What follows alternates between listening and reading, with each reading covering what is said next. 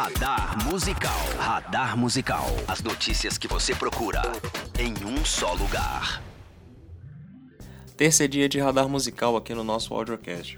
E no programa dessa semana vamos falar das novidades entre álbuns e singles, de dois lançamentos que sairão agora em setembro, tem polêmica envolvendo Offspring, a agenda de shows no Brasil, um festival que pode crescer pela América do Sul e algumas novidades publicadas no audiograma. Então se ajeite aí, porque eu sou o João Pereira e tá chegando o Radar Musical. Radar Musical. Para começar o programa da semana, vamos dar uma passada pelos lançamentos da última New Music Friday. E uma das grandes novidades é o Norman Fucking Rockwell, novo álbum da Lana Del Rey. Em seu sexto álbum de estúdio, a norte-americana entrega aquele que, em poucos dias, se tornou para muitos o seu melhor trabalho em toda a carreira. Se você ainda não ouviu, o Matheus Gutierrez fez um breve resumo do porquê você deveria dar play no novo álbum da Lana agora mesmo. Depois de mais de dois anos sem lançar nada, Lana Del Rey finalmente voltou. Seu novo álbum Norman Fucking Rockwell foi lançado no último dia 30. O álbum, que leva a produção de Jack Antonoff, responsável por Lover de Taylor Swift e Melodrama de Lorde, flerta com o imaginário americano, as obras de Liechtenstein e Los Angeles, que é um tópico fixo na carreira de Lana Del Rey. As faixas que se destacam no álbum são Venice Beach, 9 minutos de duração, uma música belíssima, muito bem produzida. Cinnamon Girl, que é uma faixa reminiscente a todo o início de carreira da Lana Del Rey, aquela construção grandiosa, aquela produção opulenta e talvez uma das melhores músicas, talvez a melhor música da carreira da Lana, na minha opinião. The Next Best American Record, que é uma música que foi feita por Lust for Life, foi retrabalhada, reescrita e agora está presente aqui no Norman Fucking Rockwell, produzida por Rick Nowels, é colaborador de longa data já, e para Dreamtime, né, cover da lendária banda de ska punk Sublime. O álbum tá lindo e vale muito a pena escutar. Outro dos destaques da semana é o Fear Inoculum, quinto álbum de estúdio dos norte-americanos do Tool.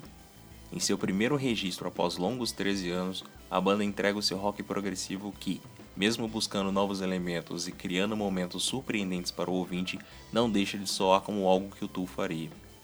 Ainda faltam alguns meses para o ano acabar, mas, dentro do rock, dificilmente algum álbum lançado em 2019 vai ser tão marcante e representativo quanto o Fear Inoculum.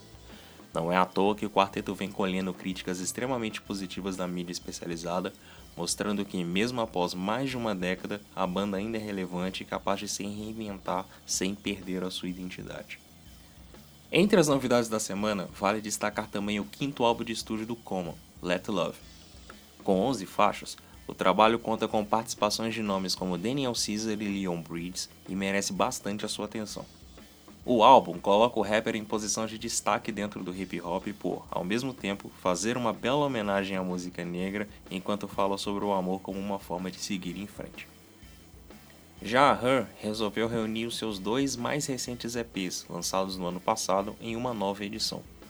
I Used to Know Her chega com cinco músicas extras, além de versões estendidas de Going, Beyond My Way e The Lord Is Coming. A semana também foi de despedida para Sheryl Crow. A norte-americana lançou seu 11º e último trabalho de estúdio. Intitulado Threads, o registro chegou às lojas e plataformas de streaming pela Big Machine e é um belo ponto final em mais de 30 anos de carreira. Mesclando várias faixas inéditas com quatro covers, o álbum colaborativo conta com participações de amigos da cantora, alguns ídolos e também novos nomes da música. Entre os convidados, nomes como Keith Richards, Eric Clapton, Sting, Willie Nelson, Mavis Staples, St. Vincent, Brandy Carlile e Gary Clark Jr. Outras dicas interessantes entre os álbuns ficam por conta do debut do The SLP, projeto solo do guitarrista do Kazavan Sérgio Pisorno, os novos álbuns do Caravan Palace, da Tarja, do Teco Martins, do The Future Heads, do Velvet Negroni e ainda a volta de Natasha Bedingfield após nove anos sem lançamentos musicais. Dentre os singles, tivemos os encontros de Pusha T e Lauryn Hill, novidade da Charlie XCX com Rain, um momento romântico entre Pablo Vittar e MC Kekel, além das faixas de Bibi Rexa, Cigarettes After Sex, James Blunt, Post Malone e Emily Sandé. Tudo que eu falei aqui sobre álbuns e EPs e outras coisas interessantes estão no nosso listão de lançamentos. Já os singles você encontra na nossa playlist Saindo do Forno lá no Spotify. Radar Musical. Falei de single novo do Post Malone e o rapper aproveitou a semana para revelar boa parte das informações de seu novo álbum, Hollywood Bleeding. Com um grande time de convidados, Malone terá ao seu lado na nova empreitada nomes como Halsey, Future, Mickey Mill, SZA, Travis Scott, Sway Lee e Ozzy Osbourne. Sim, o eterno príncipe das trevas fará uma participação no álbum e eu fiquei muito curioso para ouvir isso. Hollywood Bleeding terá 16 faixas e será lançado por Post Malone na próxima sexta-feira, dia 6. Quem também vai lançar coisa em breve será Kanye West, que, ao que tudo indica, está bem inspirado pelo seu projeto Sunday Servers. É que Kim Kardashian acabou revelando a data de lançamento e a lista de faixas de Jesus is King, álbum que Kanye lançará no dia 27 de setembro. Com 12 faixas, o registro contará com Water, música já conhecida por quem já viu alguma apresentação ou culto, se você preferir, do Sunday Servers. A novidade chega pouco mais de um ano após Ye, que saiu em maio do ano passado. Radar Musical E tem polêmica no ar envolvendo o Offspring. É que a banda está no meio de um processo envolvendo direitos autorais e quebra de acordo quanto ao uso de seu nome.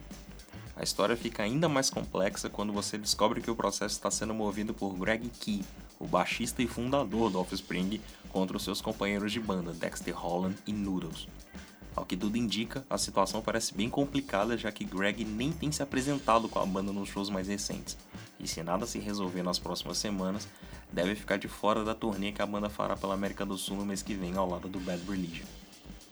Até o momento, nenhum dos músicos falou sobre o assunto, mas Offspring segue se apresentando com baixistas substitutos ocupando o posto de Greg Key. Já que falei de um show no Brasil, chegou a hora da gente atualizar a nossa agenda de apresentações internacionais, porque, para variar, ela ganhou novos nomes. Para começar, o Bullet for My Valentine confirmou uma mini turnê pela América do Sul em novembro, entre as quatro datas está a cidade de São Paulo, que recebe o grupo britânico no dia 24 de novembro no Tropical Butantã. Os ingressos para a apresentação já estão disponíveis para o público através do site da Ticket Brasil e os valores de primeiro lote vão de 150 a 500 reais dependendo do setor de sua escolha.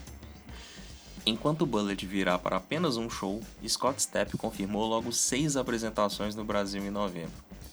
Conhecido mundialmente pelo seu trabalho no Creed, o músico chega ao país para promover o seu terceiro álbum solo, o elogiado The Space Between the Shadows.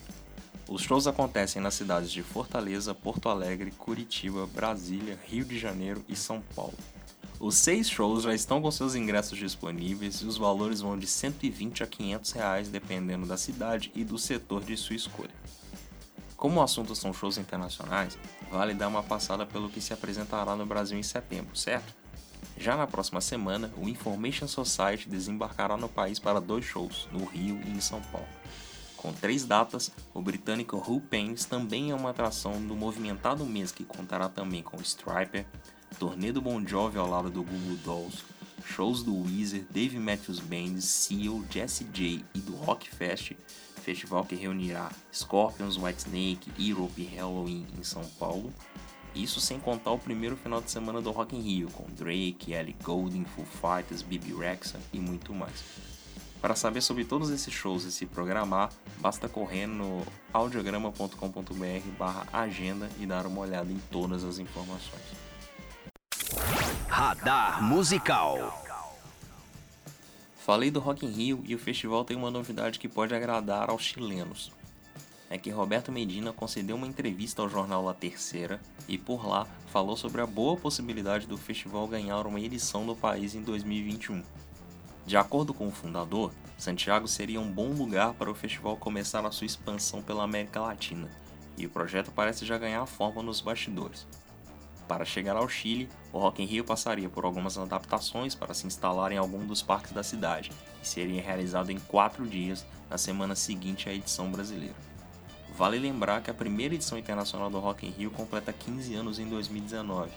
Em 2004, o festival estreou em Lisboa. De lá para cá, já contou com edições em Madrid e também em Las Vegas. Por aqui, a próxima edição do Rock in Rio acontece entre os dias 27 e 29 de setembro e 3 a 6 de outubro. Radar Musical Para fechar o radar dessa semana, vamos dar uma passada por conteúdos legais publicados no audiograma nos últimos dias. A primeira dica fica por conta de uma lista com álbuns cujo tema é um dos gêneros mais populares em diversas formas de arte. O Raif Souza separou sete trabalhos que possuem como tema ou plano de fundo a ficção científica, falando sobre esses registros que discutem ou se baseiam no gênero. Outra dica fica por conta da resenha do novo álbum da boy band mais amada do hip hop, o Brockhampton. Lançado no fim de agosto, Ginger mantém os pontos positivos que fizeram o grupo conquistar o público, suas letras sinceras e o apreço por diversas sonoridades, fazendo valer a sua audição.